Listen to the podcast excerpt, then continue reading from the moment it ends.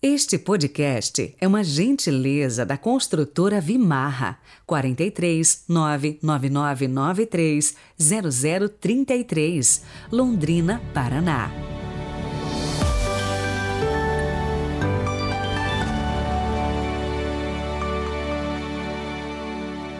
Olá, bom dia, bom dia. Semana começando com muitos desafios, será? Mas não desanima, não. Tem uma chuva de graças para ser derramada nos nossos corações. Deus é generoso e sua misericórdia não conhece limites. Então, aperte os cintos e vamos juntos com fé e coragem. Segunda-feira, 5 de setembro de 2022. Então, só para lembrar, dia 15 retomamos o curso bíblico Evangelho de São João. Fizemos até a terceira parte da Samaritana. Tá tudo lá no nosso canal Peregrinos do Rocio.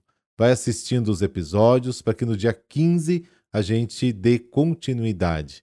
Ah, e tem outra coisa: dia 14 começa a novena de São Pio de Petreutina, também através do Peregrinos do Rocio. Vale a pena se inscrever e acompanhar também por lá outros conteúdos.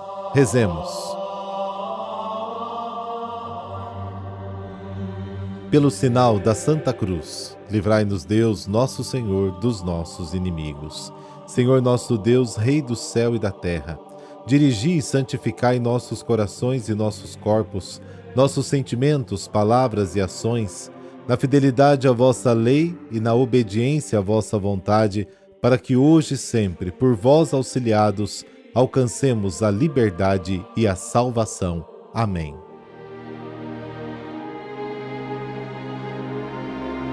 Lucas capítulo 6, versículos de 6 a 11. O Senhor esteja convosco, Ele está no meio de nós. Proclamação do Evangelho de Jesus Cristo segundo Lucas. Glória a vós, Senhor. Aconteceu num dia de sábado que Jesus entrou na sinagoga e começou a ensinar. Aí havia um homem cuja mão direita era seca. Os mestres da lei e os fariseus observavam para verem se Jesus iria curá-lo em dia de sábado e assim encontrarem motivo para acusá-lo. Jesus, porém, conhecendo seus pensamentos, disse ao homem da mão seca: Levanta-te e fica aqui no meio. Ele se levantou e ficou de pé. Disse-lhe Jesus: Eu vos pergunto, o que é permitido fazer no sábado, o bem ou o mal, salvar uma vida ou deixar que se perca?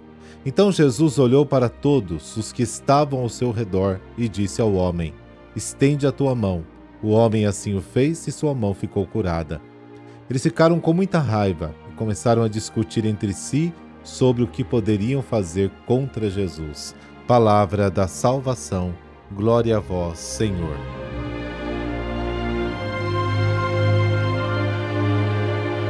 O Evangelho de hoje nos apresenta Jesus curando um homem com a mão seca. Ao contrário do contexto dos capítulos 3 e 4, em que Jesus estava sozinho, ele agora está cercado por discípulos e mulheres que se movem junto com ele, vão de um lado para o outro, caminham. O Jesus, portanto, é em movimento. Nas primeiras etapas deste caminho, encontramos diferentes modos de escuta da palavra de Jesus por parte daqueles que o seguem e que poderiam ser resumidos em duas experiências que por sua vez lembram dois tipos de abordagens: a de Pedro, capítulo 5, versículos de 1 a 11, e a do centurião, capítulo 7, versículos de 1 a 10. O primeiro, o de Pedro, encontra Jesus que o convida após uma pesca milagrosa para se tornar pescador de homens. Então ele se ajoelha diante de Jesus e diz: Afasta-te de mim, porque sou um homem pecador. O segundo não tem comunicação direta com o mestre, o do centurião. Ele ouviu falar muito bem de Jesus e lhe envia intermediários para pedir a cura de um de seus servos que está morrendo. Ele pede algo não para si mesmo, mas para uma pessoa que está muito próxima do seu coração. A figura de Pedro expressa a atitude de quem, ao se descobrir pecador, põe todas as suas ações sob a influência da palavra de Jesus. O centurião preocupado com o servo, aprende a ouvir a Deus.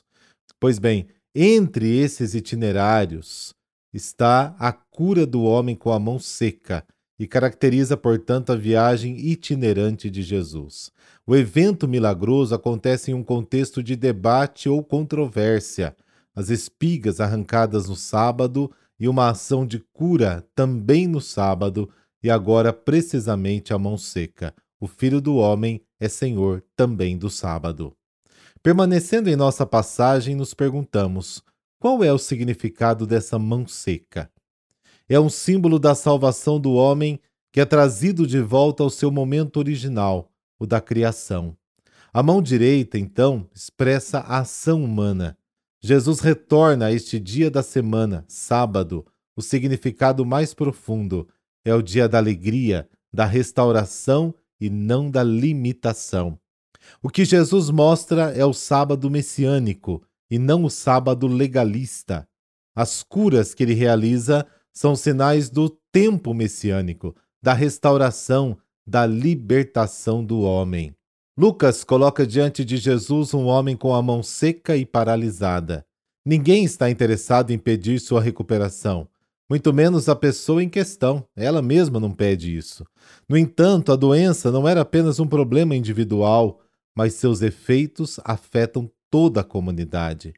Mas na história bíblica que nos foi contada hoje, a doença desse homem não surge tanto quanto seu aparecimento no sábado. Jesus é criticado por ter curado no sábado. A diferença com os fariseus é que no dia de sábado eles não agem com base no mandamento do amor, que é a essência, a base da lei. Depois de ter ordenado ao homem que se colocasse no centro da assembleia, no centro da comunidade, Jesus formula uma pergunta decisiva: é lícito ou não curar no sábado? Os espaços para as respostas são limitados. Curar ou não curar, ou seja, curar ou deixar-se perder?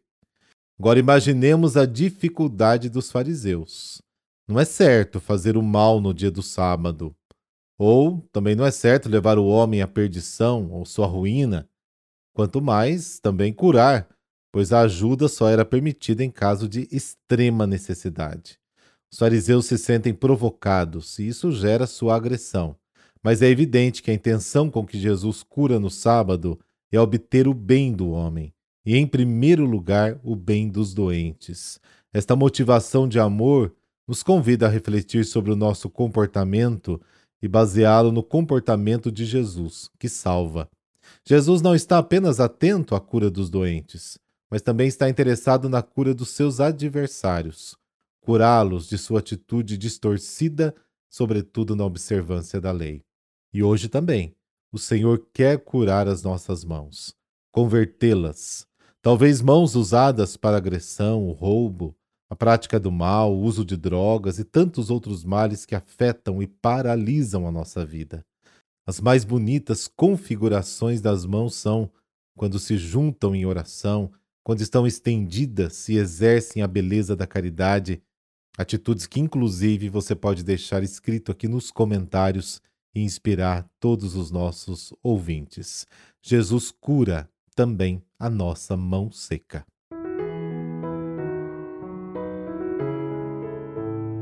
São Lourenço Justiniano.